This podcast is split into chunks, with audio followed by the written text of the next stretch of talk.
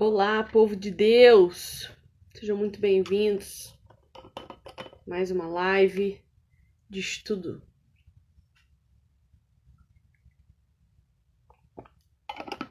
Mais uma live de estudo de literatura brasileira. Nós estamos aqui estudando Macunaíma, essa literatura maravilhosa de 1926, lançada em 1928 Modernismo Brasileiro, de Mário de Andrade. Sejam todos muito bem-vindos. Oi, Camila, Tarde, Dai, Ana, Cídia, Marleide, sejam todos bem-vindos aqui. É... A gente vai ler agora a partir do capítulo 9. Oi, Aline. Carta para as Icamiabas. Ah confesso que é a primeira semana que eu tenho dificuldade de pensar em como trazer análise dessa literatura para nós. E aí eu fui pesquisar, fui tentar olhar o que as outras pessoas falam desse livro, né? É, fui pesquisar no YouTube resenhas de desses canais de literatura, fui pesquisar comentários e, e a impressão que eu tive é que ninguém de verdade leu porque os comentários são tão rasos e superficiais, e aí eu fiquei me perguntando uh, se isso é normal, se a gente lê as coisas de forma tão superficial e consumir o comentário de críticos literários de forma tão superficial. Eu fiquei um pouco chateada, assim, fiquei triste, fiquei pensando se os críticos da nossa literatura tão rasos assim e nós estamos gostando, quem somos nós, né? Mas vou seguir firme aqui, confiando que vocês vão caminhar comigo. Inclusive, já estou aqui com a nossa leitura do próximo mês. Dom Casmurro, já fiz aqui a divisão por capítulo. Vou fazer o aquele aquela ah, é aquela imagenzinha que eu faço Vou fazer e a partir de semana que vem eu já começo a divulgar para vocês a divisão. A gente vai ler nessa edição aqui da editora Príncipes. O box do Dom Casmurro, Memórias Póstumas de Brás Cubas e e o outro que a gente vai ler, que eu não, não lembro qual. Quincas Borba, Quincas Borba. Os três, tá bem baratinho o box dos três na Amazon. Então compensa você comprar e vir ler comigo. Eu tô, eu tô escolhendo só literatura que eu nunca li. Então, assim, se eu nunca li você nunca leu, vem passar vergonha comigo, porque é uma vergonha a gente nunca ter lido isso, né?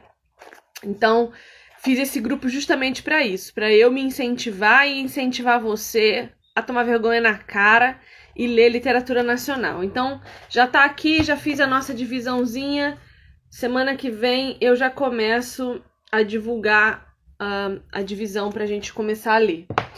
Mas até lá estamos ainda em Macunaíma.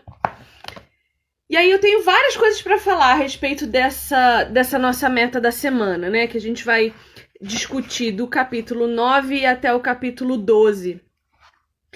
E uma literatura que começou hiper divertida, começou tirando gargalhadas sem fim, começou me dando desespero assim de querer ler tudo, de repente vira uma leitura enfadonha, difícil, altamente crítica. Eu, a gente começa a enxergar Mário de Andrade aqui fazendo uma crítica pesada e ferrenha contra o que estava sendo feito da, na literatura nacional até então. E a gente começa já com essa carta que Macunaíma vai escrever para as suas servas, né? Para as mulheres que ele deixou na sua terra. Ele se auto-intitula imperador porque quando ele tem relações com si, ele se torna governador de toda a Mata Virgem, de, toda, de todo aquele território ali, uh, que abrange o, território uh, indígena da tribo dele. E aí ele vai para São Paulo e em São Paulo ele se transforma, né? A gente vê que a maldade dele é também uma maldade que se que se encontra em São Paulo. um, um espaço urbano altamente corrompido, altamente capitalista. E aí a gente começa a ver a crítica de Mário de Andrade a esse, a esse lugar, a esse espaço. Então, nessa carta que ele vai escrever, a gente percebe uma crítica muito séria às formas literárias que estavam sendo feitas aqui no Brasil. Então a gente vai ver excessos, excessos na escrita, excessos no uso do, do, do labor do português, né? Ele vai dizer, inclusive, que existe dois portugueses, o português brasileiro e o lusitano, ou seja, o falado e o escrito. E essa crítica a gente vê até hoje, né? A gente sabe que o português que nós falamos não é o mesmo português que nós escrevemos. E isso não é para ser um problema. O problema é quando o nosso português escrito deixa de se comunicar com o leitor, porque não se adaptou ao meio, né? Toda escrita tem um alvo, toda escrita tem um interlocutor. Toda vez que eu escrevo, escrevo pensando em quem vai ler. E eu preciso adaptar a minha escrita a quem está lendo, né? Tem alguns escritores no meio aí evangélico que a gente vê, por exemplo, Leandro, Leandro Oliveira, acho que esse é o nome dele. Ele lançou um livro agora há pouco tempo que a, a escrita é extremamente academicista é difícil de ler se você não está acostumado com a, com a, linguagem acadêmica. Agora, por exemplo, Gutierrez, o Gutierrez Fernandes, acho que é o sobrenome. É, eu estou lendo um livro dele agora, chama Reino Dividido. A escrita é absolutamente é, fácil de ler. Então, o público-alvo dele é o público comum, o leitor brasileiro, leigo, que tem dificuldade de ler uma leitura mais rebuscada, com um português mais. Uh, é, literário, né? No, sentido de lusitano, no sentido de altamente lexical. Então, a gente precisa entender que a crítica que, que Mário está fazendo aqui é: não adianta vocês importarem a leitura, importarem a língua, importarem o léxico da Europa se vocês não estão se comunicando com o público-alvo, que é o público nacional. O brasileiro não consegue ler literatura brasileira, que é até hoje uma das grandes dificuldades nas escolas os adolescentes não conseguem ler literatura brasileira justamente por causa dessa dificuldade com a escrita um, eh, que a gente chama agora de arcaica, né? Que é uma escrita que para mim é belíssima, mas eu entendo todas as dificuldades, né? Até para ler a Bíblia, quando a gente lê na versão Ara, que é a versão mais próxima do original, a gente tem uma dificuldade maior de entender.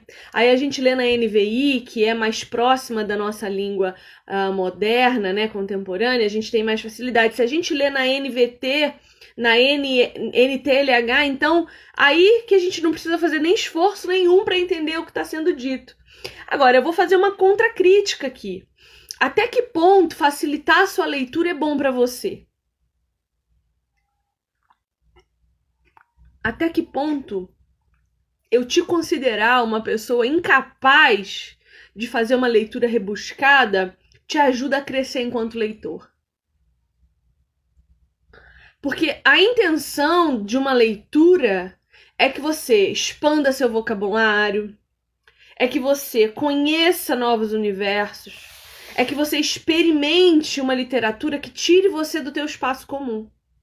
Se ao invés da literatura elevar o seu intelecto, pelo contrário, ela te manter no mesmo lugar ou te levar para um lugar que você mal precisa pensar para entender o que está sendo dito, que papel essa leitura, essa literatura tem na sua vida? Não é? Então, a gente vê aqui uma crítica coerente, porque veja, essa carta é muito difícil da gente ler e entender, a gente vê no, no, nas notinhas de rodapé, né, que a gente tem acompanhado aí para entender a, os verbetes dessa leitura, a gente vê nessa nota de rodapé que ele vai usar é, outras literaturas, mitologia, é, mitologia grega, ele vai usar latim, ele vai usar francês, ele vai usar expressões empregadas por Vigílio na Eneida, ele vai buscar um rebuscamento que não vai se comunicar. Eu tenho certeza que quando as Icamiabas, quando as Amazonas pegaram essa carta aqui, elas não conseguiram entender 50%. Então, quando a gente escreve, a gente precisa pensar em quem está lendo. E quando a gente pega uma leitura assim, a gente não pode se assustar. A gente precisa justamente, como a Camila está falando, buscar o dicionário. E aí, o que, que você pode fazer para facilitar a tua leitura? Pega um lápis e circula as palavras que você não entendeu. Não para naquele momento. Continua a leitura para ver se você consegue entender o significado daquela palavra no contexto do texto. Circula ela, continua a leitura. Quando você terminar aquele capítulo, Aí você pega o dicionário, aí você pesquisa aquela palavra, volta lá onde você circulou e anota o significado, para que você é, é, depreenda o significado, para que você possa compreender e gravar o significado daquela palavra, porque da próxima vez que você esbarrar com ela, você já não precisa mais do dicionário. E aí, essa, essa é a primeira coisa que a gente vê. Primeiro, a gente vê nas primeiras linhas da carta uma coisa que toda a obra a gente não viu até agora. Uma marcação de tempo, de espaço e de interlocutor. Então começa lá. As muito queridas súditas nossas, senhoras amazonas. Existe lá, então, uma demarcação de interlocutor. Tem um destino essa fala. 30 de maio de 1926. Existe então um tempo demarcado, coisa que não havia acontecido até então. A leitura de Macunaíma tem um tempo completamente difuso. E São Paulo, ou seja, uma marcação de território. E a gente não vê isso na obra. A gente vê Macunaíma andando pelo mapa, como eu falei né, no último encontro, parece que ele não está dentro do Brasil, mas sobre o Brasil, e ele anda pelos estados com uma pernada, com uma passada de pé, ele está em Manaus, de repente ele está uh, no Amazonas, daqui a pouco ele está em São Paulo de novo, em Minas, e ele anda com uma passada pelos estados como se suas pernas fossem compridas, uh, o que é aí um, um, sarcasmo porque ele é uma criança, né? Lá na sua adolescência. E aí, quando a gente começa a ler essa carta, a primeira coisa que a gente pensa é: que vocabulário é esse?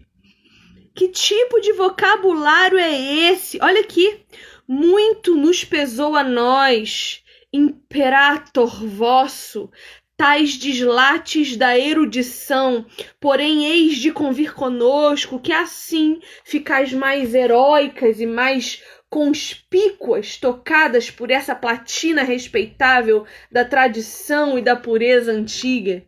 Olha que coisa difícil ele busca o rebuscamento, essa máscara paulistana de rebuscamento para escrever para alguém que não vai entender.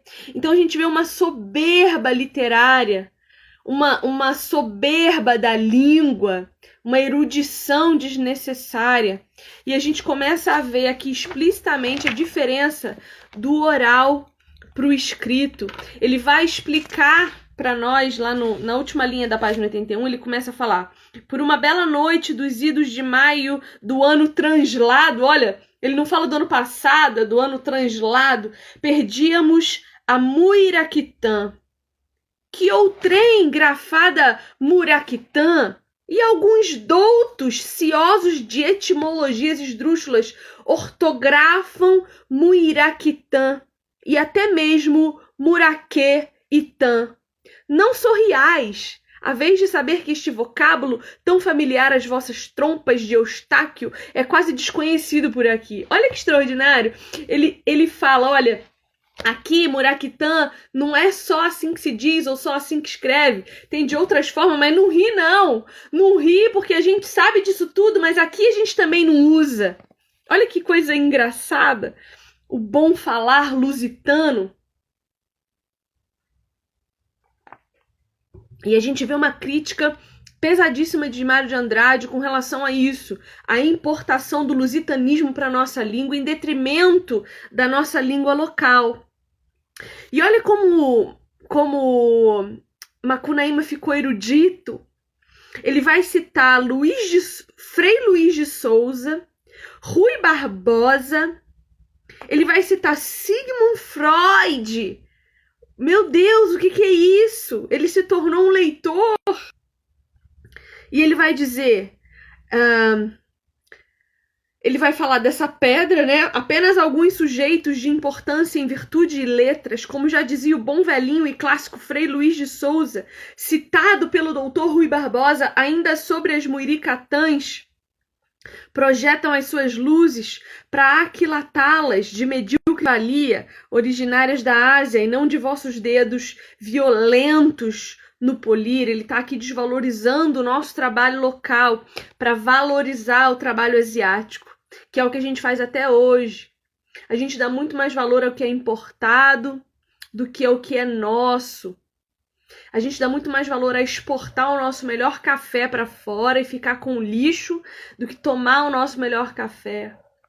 A gente valoriza muito mais aquilo que vem de fora, o trabalho da exploração do trabalho uh, do, do de fora, do que a valorização do nosso artesanato, da nossa cultura local. Por que, que a gente faz isso?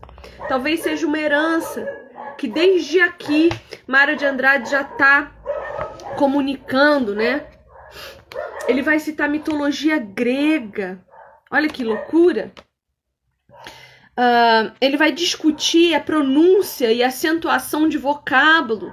Na página 83, terceiro parágrafo, ponde tendo na acentuação desse vocábulo de Cleópatra, né, senhoras amazonas, pois muito nos pesara não preferisseis conosco essa pronúncia condizente com a lição dos clássicos, a pronúncia Cleopatra, dicção mais moderna e que alguns vocabulistas levianamente subscrevem sem que se apareçam de que é ganga desprezível que nos trazem com um enxurro de França os galiparlas de má sorte. Olha que enfadonha essa leitura. E é interessante a gente perceber que até nisso Macunaíma está sendo muito esperto, muito inteligente. Porque ele vai falar um monte de coisa inútil para essas mulheres, com linguajar absolutamente inútil, para no final da carta pedir dinheiro. então ele, ele vai falar um monte de coisa, vai falar de um monte de práticas paulistas, ele vai contar da cultura, ele vai contar das práticas, e aí ele vai começar a falar das prostitutas. Ele começa a falar que as mulheres, elas são diferentemente das amazonas, das índias, elas são mansas, mansas e se vendem, se entregam, fazem sexo pelo vil metal. Então ele não tem mais a mesma dificuldade de conseguir sexo, porque com os índios, vocês lembram, era violento, era uma guerra, né? Era, era você é, enfrentar um desafio de conquista, um desafio de, de, de manipular o outro, de guerra mesmo, de batalha. Você vê Macunaíma lá com as suas noras, com as suas cunhadas, guerreando com elas para ter a brincadeirinha no mato. Você vê depois ele guerreando com a Si para conseguir fazer sexo com ela, subjugando a mulher. E aqui em São Paulo, não, elas são mansas e se vendem por dinheiro. Né? E aí a gente vê ele falando agora em francês, ele sendo influenciado, perdendo completamente suas origens, perdendo completamente a sua natureza índia, sua natureza indígena, para se vender para o francês, para o português, né? Uh, ele lê em italiano, ele lê em latim, ele escreve em latim, e isso é muito engraçado. Isso é muito divertido. Ó, a Dai tá comentando que nessa leitura ela viu a música do Legião Urbana. Índios. É, é verdade. É verdade, eu não fiz essa associação. Ele escreve mesmo. Qual é o nome da música do Legião Urbana? Eu vou escutar depois para ver se eu consigo. Porque tem mesmo, né? Um, uma música da Legião Urbana. Índios, eu acho que chama Índios, né? Eu vou, eu vou, eu vou, eu vou ouvir depois para ver se eu. Ó, é índios mesmo do Legião Urbana. Eu vou escutar para ver se eu consigo fazer essa associação. Muito bom, Dai. Você tá ficando muito boa nisso, mulher! Que orgulho! bom, então ele começa a falar dessa necessidade de dinheiro para ter mulheres. E olha que coisa interessante. É, na página 85, ele vai dizer assim: tudo isso as donas paulistanas aprenderam com as mestras da França. Ele vai dizer que essa, essa perversão, essa libertinagem, as brasileiras aprenderam com as francesas. E mais o polimento das unhas e crescimento delas, ou seja, está falando de manicure. Bem como, aliás, o risco referens das demais partes córneas dos seus companheiros legais, ou seja, prostituição e adultério. É, ele vai dizer que são práticas absolutamente naturais em São Paulo, que as paulistanas se preocupam muito com suas estéticas e que elas vivem a partir dos desejos de sua carne. Então elas se prostituem e elas traem os seus maridos, né? Ele vai falar também da importação de costumes, na página 85 ainda, último parágrafo.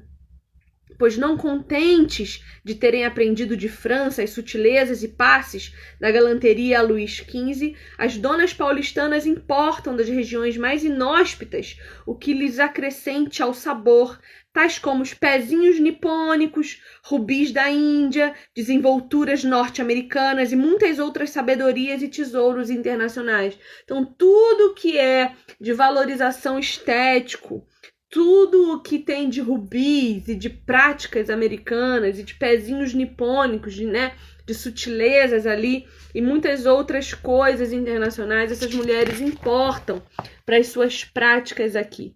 E aí, na página 86, ele começa a comparar essas, as prostitutas paulistanas com as amazonas. E ele vai dizer assim, ó, estando os homens que em suas casas delas habitam reduzidos escravos e condenados ao vil ofício de servirem. Veja a inversão de valores. Então, lá na tribo, os homens eram os provedores, os homens eram os governantes, os homens eram aqueles que dominavam as casas dominavam as Índias, dominavam todo o território. Aqui ele vai ver essa inversão de valores e vejam que ele não se espanta. Ele vai comentar, ele vai contar que a, em São Paulo, ao contrário de na tribo indígena, as mulheres fazem dos homens seus servos. Então os homens servem como garçons. E ele fala no segundo parágrafo da página 86. É, se, porém, como vós formam essas queridas senhoras um clã de mulheres, muitos de vós se apartaram do físico no gênero de vida e nos ideais. Então ele vai começar a fazer essa comparação. Assim vos diremos que vivem à noite, e se não dão aos afazeres de Marte, nem queimam o destro seio, mas a Mercúrio cortejam tão somente. E quanto aos seios, deixam-no envolverem afeições de gigantescos, flácidos pomos, que se lhes não acrescentam ao doner, servem para numerosos e árduos trabalhos de excelente virtude, prodigiosa excitação. Então, o que, que ele vai dizer? Olha, aí vocês quando para elas aqui o dia nem começou, para vocês ele já tá o prumo, porque lá na tribo às seis da manhã já é dia pleno, mas aqui as mulheres acordam meio-dia. Para vocês aí o dia termina às cinco e meia, seis horas, quando a noite já está chegando. Aqui o dia começa quando a noite está chegando. É, há uma inversão e veja que se a gente parar para analisar, a, a, bom, eu sou cristã, então nós temos que levar sempre para esse lado, porque é isso que eu vou fazer com tudo que eu ler. Existe também uma inversão que a Bíblia faz, né? A Bíblia fala da noite, a Bíblia fala do dia, né? Que Jesus virá uh, quando o dia chegar e a noite uh, representa na palavra de Deus para nós um, a escuridão, né? O pecado, o domínio do mal. Então, quando ele diz que em São Paulo tudo acontece à noite, é também uma representação desse mal que acontece. E aí ele vai dizer dos seios, né? Vocês lembram que lá na tribo, a Si, ela não tinha o seio direito, então era uma prova de feminilidade, era uma prova de virilidade feminina amputar o seio direito. Aqui não. Aqui as mulheres têm os dois seios e o flácidos pomos. Eu fui pesquisar os pomos, né? Ele usa uma linguagem poética para falar de sutiã. Que se você vê pomo, é a, já assistiu Harry Potter? Aquela bolinha com duas asinhas. Então, o formato ali, né, é um formato de segurar seios. Então, ele está falando de sutiãs que servem para virtude e prodigiosa excitação, ou seja, os pomos a que as mulheres colocam seus seios servem para atrair homens, né, para provocar excitação em quem assistir. Ele vai dizer que elas, que essas mulheres paulistas, elas têm o cérebro nas partes pudentas. É como se elas pensassem a partir de suas vaginas. E elas têm os corações nas mãos. Então elas entregam seu coração do mesmo jeito que tomam, porque elas estão é, com seus corações nas mãos. Né? Tirar o coração de dentro do corpo é um simbolismo muito forte para a gente é, pensar em frieza emocional, para a gente pensar em, em ausência de um coração que bate dentro do peito, né? E aí ele vai falar o seguinte: olha que, olha, olha que coisa simbólica, poderosa que a gente vê hoje nas tribos indígenas, né? A urbanização sendo levada para as tribos e deturpando completamente uma cultura aí que existe há, há séculos e séculos, né? É, a Macunaíma vai querer levar algumas dessas damas para morarem nas terras do império dele, né? Para que uh, as Índias aprendam com elas um moderno e mais rendoso gênero de vida, que muito fará voltar. Ai, soluço. Gente, soluço tradicional, né? Eu não consigo falar com vocês sem soluço.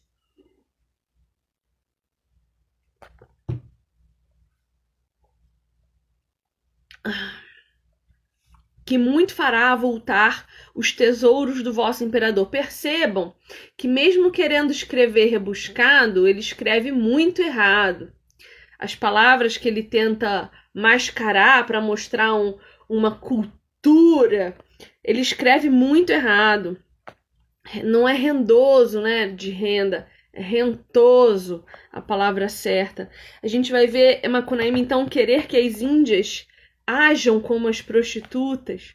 Ele quer mudar o nome do império dele lá. Ele não quer mais que seja Império do Mato Virgem, mas Império da Mata Virgem, porque uh, gramaticalmente essa é a ordem correta.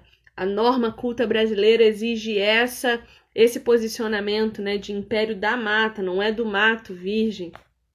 Porque quando eu falo o mato virgem, eu estou falando de um determinado mato específico.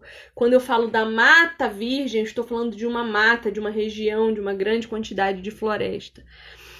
E aí a gente olha, olha o ponto da depravação total do homem que esse que esse Macunaíma chega na página 87, no meio do segundo parágrafo, ele vai dizer: com serem essas damas muito fogosas e livres, ou seja, como essas prostitutas paulistas são muito fogosas e livres, bem pudera pesar-lhes em demasia o sequestro inconsequente em que viveis, e por não perderem elas a ciência e segredos que lhe dão o pão, bem poderiam ir ao extremo de utilizarem-se das bestas feras, dos bogios, dos tapires e dos solertes candirus, e muito mais ainda nos pesaria a consciência e sentimento nobre do dever, que vós, súditas nossas, aprendasseis com elas certas abusões. Então, o que, que ele está dizendo?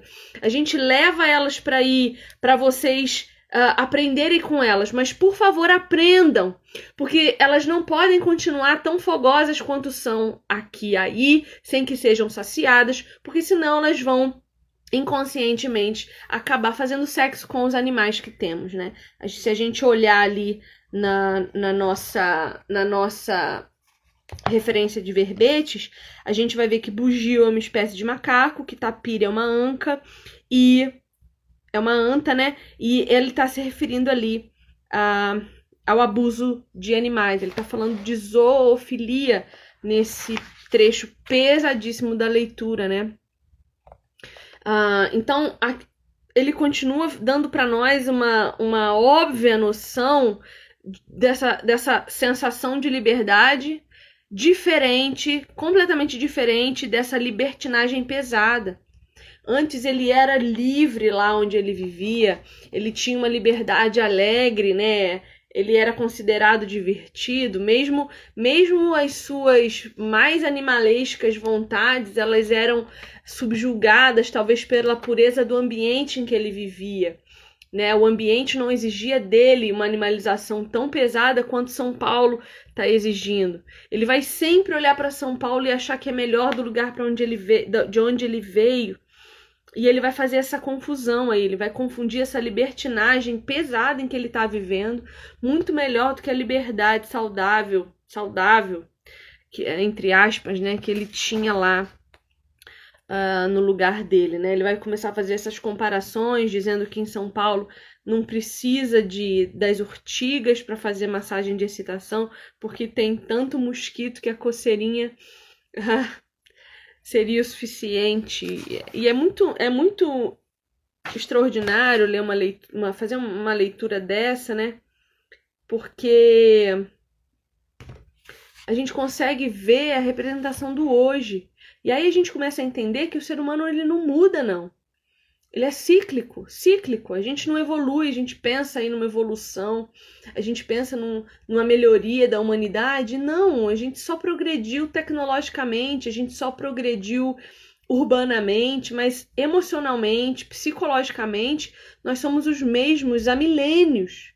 Desde a criação do homem e da mulher no jardim, nós somos exatamente as mesmas pessoas, com os mesmos problemas emocionais, com os mesmos problemas psicológicos, as mesmas ausências, as mesmas solidões, né? as, as mesmas problemáticas de pecado, uh, errando os mesmos erros, as mesmas imoralidades. E aí, muitas vezes, a gente precisa parar para pensar uh, o que, que a gente está consumindo ao nosso redor, porque Macunaíma mostra para nós que o ambiente muda sim a pessoa. O ambiente influencia sim o que nós somos. Por mais que nós prezemos a santidade e a gente vai ao culto e a igreja dá para nós essa falsa sensação de santidade, porque o templo é limpo, o templo tem aquela ideia de espiritualidade elevada, mas isso é uma grande mentira se as pessoas que estão lá não entenderam da sua necessidade de santificação. Então, quando a gente olha para Macunaíma, que já era mal no seu habitat natural, que era um habitat natural mesmo, né, que não tinha o mal sobre ele, embora o pecado esteja em todo lugar, era um pecado menos manipulado pelas mãos do homem, talvez, menos potencializado, talvez, se eu posso usar esse termo. E aí, quando ele vai para São Paulo, e que há um capitalismo desenfreado, uma tiração de vantagem, uma prostituição, e a imoralidade sexual, gente, é o pecado que mais alimenta a nossa carne. É o pecado que mais nos governa. Por isso que Satanás é tão astuto e coloca bunda para a gente ver o tempo inteiro. Bunda, peito e mulher, porque a mulher não existe coisa, bicho, não existe nada mais sensual, mais bonito, mais bem feito pelas mãos de Deus do que o corpo de uma mulher. Só que nós não estamos percebendo isso. Ao invés da mulher entender que o seu corpo é feito com esmero por Deus, um esmero extraordinário. As nossas curvas são feitas com um zelo extraordinário, é lindo. Eu, particularmente, acho o corpo feminino muito mais bem acabado do que o corpo masculino. Entendam-me poeticamente. O corpo da mulher é extraordinário. E ele está sendo usado por Satanás, né? Nos convencendo de que uh, a sexualidade é uma barganha, de que a sexualidade é um preço, como o Macunaíma está dizendo para nós, o vil metal comprou os nossos corpos, o vil metal comprou os nossos corpos. Para chegar ao ponto de uma mulher gastar quase 3 milhões de reais para organizar uma suruba na nossa sociedade, convidando os, os mais influencers da nossa internet, porque nós estamos na era da influência.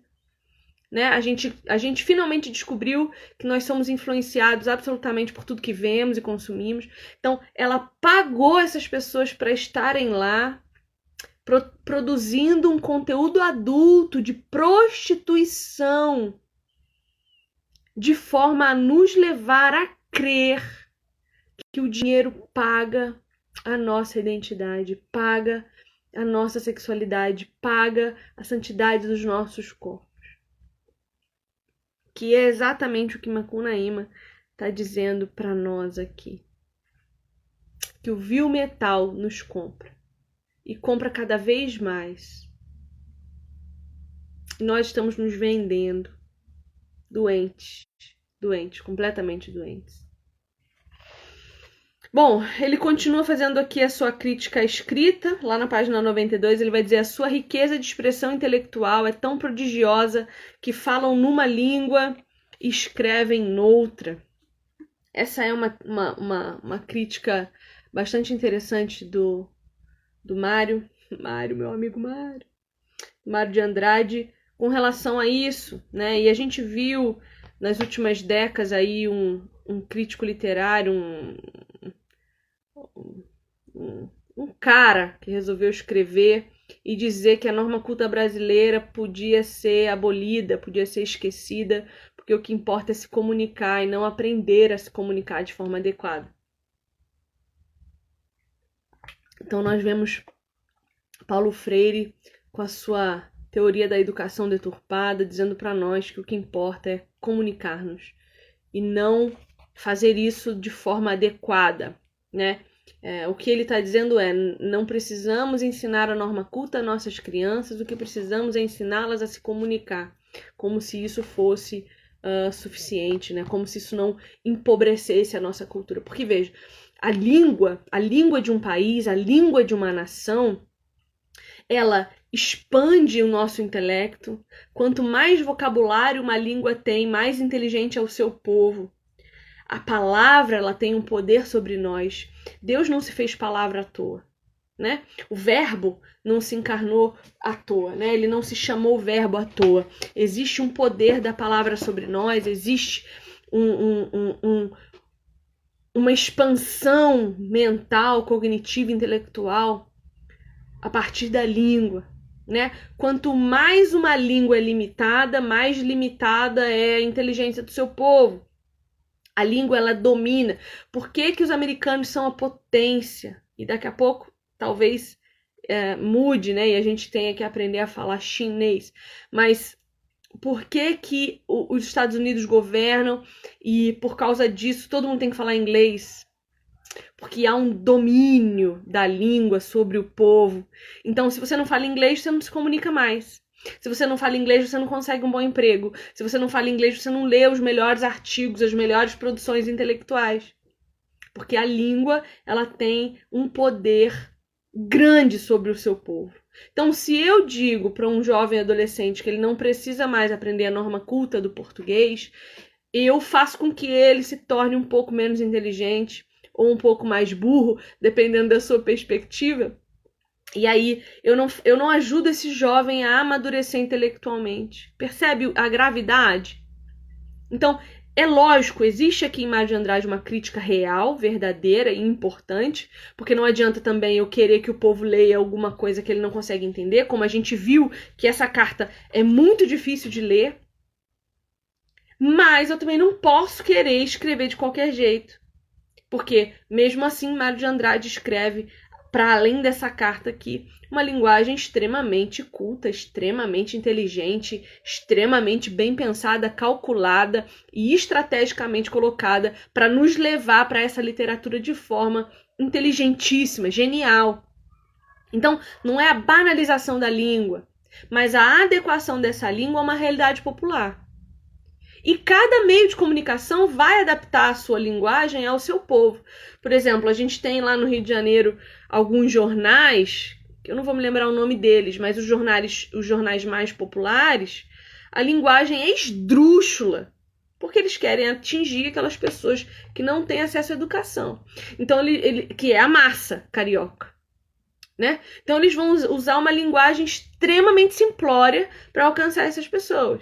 Aí você vai ler Gazeta do Povo, a Gazeta do Povo exige um pouco mais de intelecto. Você, você se você não tiver conhecimento de mundo, conhecimento de língua e vocabulário, você talvez não consiga ler Gazeta do Povo de forma adequada. E por aí vai. Eu não consigo pensar agora num jornal intelectual hoje no nosso país. Eu não acho que exista, porque não acho que, que, os, que os intelectuais uh, consumam nada mais do nosso país. Hoje todo mundo que ganha dinheiro vai embora e vai ler inglês. Então, infelizmente, nós estamos abandonando o nosso país, né? Os grandes intelectuais do nosso país abandonaram o nosso país, foram embora, foram morar na Europa, foram ganhar dinheiro lá. Quer dizer, ganham dinheiro daqui pela internet, mas produzindo uh, coisas lá, né? Consumindo de lá, enfim. Nós fomos verdadeiramente abandonados e isso é muito triste. E eu tô tentando aqui fazer um pouco diferente, tentando dar para vocês um pouco mais de conhecimento adequado para que vocês desenvolvam o intelecto de vocês. Olha que interessante que ele vai falar na página 92, lá na, no finalzinho. Outro sim, hemos adquirido muitos livros bilíngues chamados burros. pai dos burros. Você sabe que o dicionário é chamado pai dos burros? Pega o pai dos burros lá, a gente já sabe que é o dicionário. E o dicionário pequeno Larousse o dicionário Larousse é tipo a nossa Wikipédia de hoje. Não sei se você tem essa, essa, esse conhecimento, se você tem a minha idade. Mas o dicionário Larousse, que hoje em dia servem para enfeite de estante de, de prateleira de escritório de advogado, era como a nossa Wikipédia, não tinha internet. Então as pessoas tinham que ter um dicionário Larousse para pesquisar o significado das coisas. Hoje a gente joga no Google e a gente tem lá a Wikipédia para nos ajudar, mas antigamente isso não tinha, então era o dicionário Larousse. E já estamos em condições de citarmos no original latino muitas frases célebres dos filósofos e os testículos da Bíblia. Não são os versículos, são os testículos da Bíblia. Isso é muito interessante ele colocar aqui, porque mais adiante são esses testículos que fazem ele ser morto. Quando ele vai dar uma pedrada nos próprios testículos, ele morre. E pela segunda vez, Macunaíma ressuscita um, dos mortos. A gente vai chegar lá.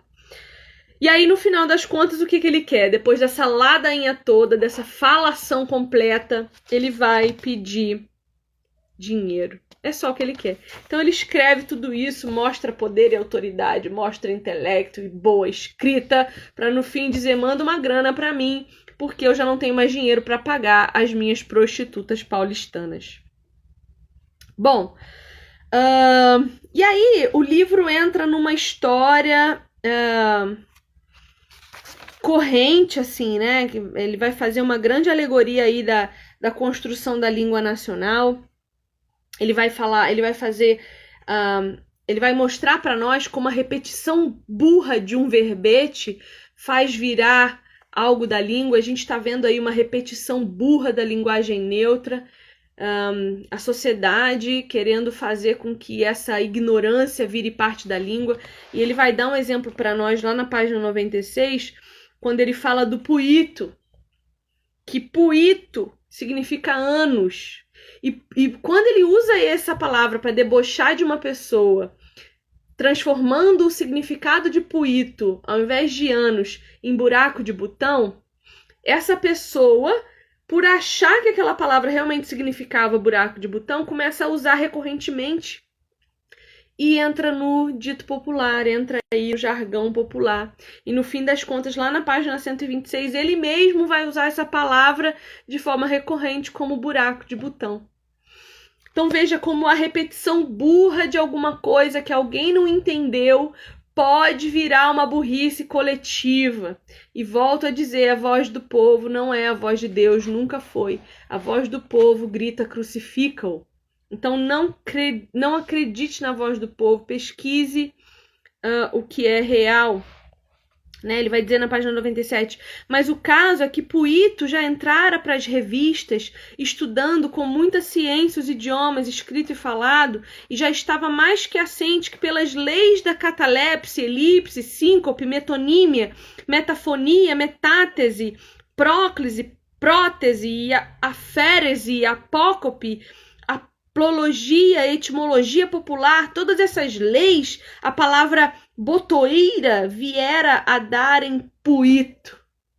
Ele falando da etimologia das palavras brasileiras, que a gente até hoje usa de forma estúpida.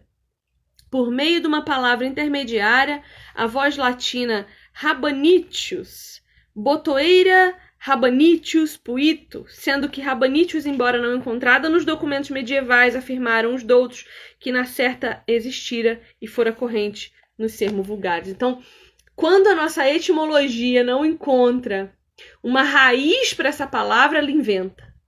Olha o que nós estamos fazendo com o nosso português hoje, querendo instituir no meio de nós a linguagem neutra, que não existe, não é real, é um mito popular que nós estamos criando.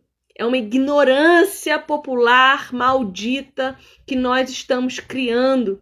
E daqui 100 anos vão olhar para a nossa língua e vão inventar uma etimologia para a linguagem neutra que não existe para fazer com que ela seja real. Então nós precisamos lutar contra isso, nos recusar a usar a linguagem que não é real. Senão daqui a pouco a gente está usando puito para ao invés de falar bunda, falar buraco de botão. E por aí vai, empobrecimento da nossa cultura, empobrecimento das nossas raízes. No capítulo 11, é, ele vai mentir, né? A gente vai ver ele mentindo de novo, ele vai a gente vai ver ele falando da Si de novo, a gente vai ver que toda aquela carta que ele escreveu, e aí eu confesso que quando eu li a carta eu criei uma super expectativa achando que o próximo capítulo ia mostrar uma Cunaíma super culto, fumando um cachimbo e lendo, mas não, era tudo uma grande máscara, uma grande mentira, porque ele continua mentiroso, ele continua enrolão, ele continua chorão, ele continua chato, ele continua mal, ele continua pecador. Então, cuidado com a oratória das pessoas. Cuidado com aquelas pessoas que falam muito bem, que são muito eloquentes, que postam fotos e fotos e fotos de livros e no fim das contas não estão lendo nada, não estão produzindo nada que preste, só estão enganando você, engodando você para que você caia nos ensinos delas. Cuidados! Cuidados! Tenhamos cuidados.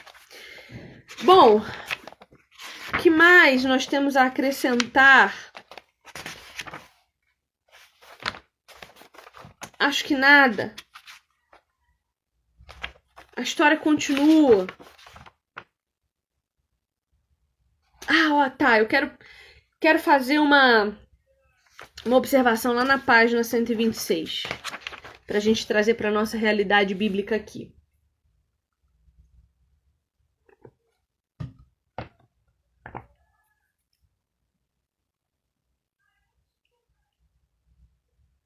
Ó, a Dai tá falando que na página 105, quando ele fala da, da mentira, né? Ah, eu menti.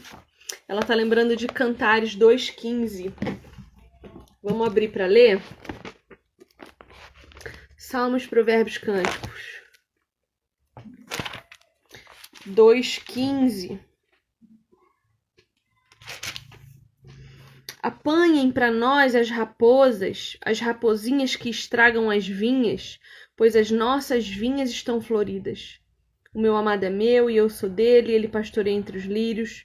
Volte, amado meu, antes que rompa o dia, fujam as sombras, seja como a gazela ou como o servo novo nas colinas escarpadas. Apanhem para nós as raposas, as rapozinhas que estragam as vinhas, pois as nossas vinhas estão floridas. Não entendi a referência, não, Dai. Se puder me explicar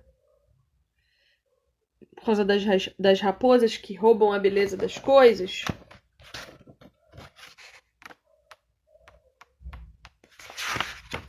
Será isso? Ele diz que foi caçar. Ah, da caça, né? Ele diz que foi caçar e mentiu que ele caçou rato e não caçou o viado. Vamos lá na página 126 que eu quero fazer um comentário. Ele começa a falar lá na página 126 assim, ó, o tico-tico era piquititinho e o chupim era macota. O tico-tiquinho ia de um lado para o outro, acompanhado sempre do chupinzão, chorando para o outro dar de comer para ele. Fazia raiva, o tico-tiquinho imaginava que o chupinzão era, fil era filhote dele, mas não era não. Então voava, arranjava um do comer por aí que botava no bico do chupinzão. Chupinzão engolia e pegava na mãe outra vez. Hi, hi, hi, mamãe, telo tumê, quero telo do comer, lá na língua dele. O tico-tiquinho ficava azaranzado porque estava padecendo fome e aquele nhenhenhen, nhenhenhen, azucrinando ele atrás, diz que telo, telo de comer, telo de comer, não podia com o amor sofrendo. Olha que interessante. Ele está falando de duas aves que uma alimentava a outra. Só que uma estava sendo enganada pela outra. A outra ficava chorando, fingindo que era filhote e pedindo comida pro Tico-Tico. E o Tico-Tico, tadinho, não podia ver aquele filhote que ele entendia que era filhote chorando, sofrendo, que ele ia arrumar comida. Só que o próprio Tico-Tico estava passando fome, porque tudo que ele tinha ele dava. E veja se não é isso que nós temos feito nas nossas vidas, muitas vezes. Nós estamos dando para pessoas que se fingem de necessitadas, mas que na verdade não precisam, só porque são preguiçosas e não querem procurar aquilo que lhes é devido buscar. Os preguiçosos não querem trabalhar e nós estamos os sustentando. Só que Macunaíma, ao invés de matar o malvado chupinzão, que era quem estava praticando o mal, se fingindo de filhote, fazendo o outro passar fome? Não. Então, o herói pegou um porrete e matou o Tico-Tiquinho. Ele mata o que está sendo enganado. Ele mata o que está sendo enganado. E aí, duas coisas que a gente tem de lição aqui. Primeiro, o pecado está em toda a natureza. Os animais também pecam, ok? Os animais pecam porque o mal, o pecado também está sobre ele. Não deixem as pessoas usarem exemplos de animais para justificar com você a existência e a naturalização de pecados humanos. Os animais também pecam, eles brigam, eles matam. Você sabia que a cadeia alimentar não existia no jardim? Primeiro derramamento de sangue foi feito por Deus para fazer vestes de pele para homem e mulher. Não existia. A palavra de Deus vai dizer em Apocalipse que na Nova Jerusalém o leão vai voltar a comer capim. Então, a morte, toda ela, não só a nossa, ela é fruto do pecado. Então, os animais caçam por causa do pecado, matam por causa do pecado, brigam por causa do pecado agem em imoralidade sexual por causa do pecado, porque estão todos também corrompidos pelo pecado. E eles são influenciáveis também. Quantos animais hoje em dia estão desenvolvendo doenças humanas? Porque os seus seres humanos doentes os tratam como crianças mimadas e geram neles doenças psicossomáticas, depressão, ansiedade, angústia. Então o pecado está sobre toda a criação. Por isso também a natureza clama e aguarda ansiosamente a manifestação dos filhos de Deus. Certo? E a outra lição: cuidado, cuidado para quem você está dando os seus recursos. Nós devemos distribuir sem medida nós devemos amar de forma incondicional. Mas a gente precisa saber quem verdadeiramente quer ajuda, quem verdadeiramente quer ser amado. A gente vai dar um pouquinho, ver como a pessoa responde. Se a gente vê que a pessoa ficou com mais sede, mais fome, a gente derrama mais. Agora, se a gente perceber que aquela pessoa está se fingindo de necessitado só para nos sugar, não há mal nenhum em deixar essa pessoa de lado, porque senão serão duas doentes, você e ela. Perceba, a palavra de Deus não é para todo mundo, ela é para todos aqueles que Deus deu a Cristo Jesus. Nós devemos pregar o Evangelho a todos, mas caminhar somente com aqueles que estão em Cristo e manifestam o fruto do Espírito Santo, a saber, suas virtudes: o amor, a bondade, a benignidade, a paciência, etc, etc. Então, cuidado para que não sofra você as consequências que teriam que ser dadas ao ímpio. E a Bíblia vai dizer para você também cuidar, também ajudar o ímpio, para que brasas se acumulem sobre a cabeça dele. Ou seja, se você fizer o bem para alguém que te retribui com o mal, não se preocupe, brasas estão sendo acumuladas sobre a cabeça daquela pessoa. Faça o bem, inclusive, como uma maneira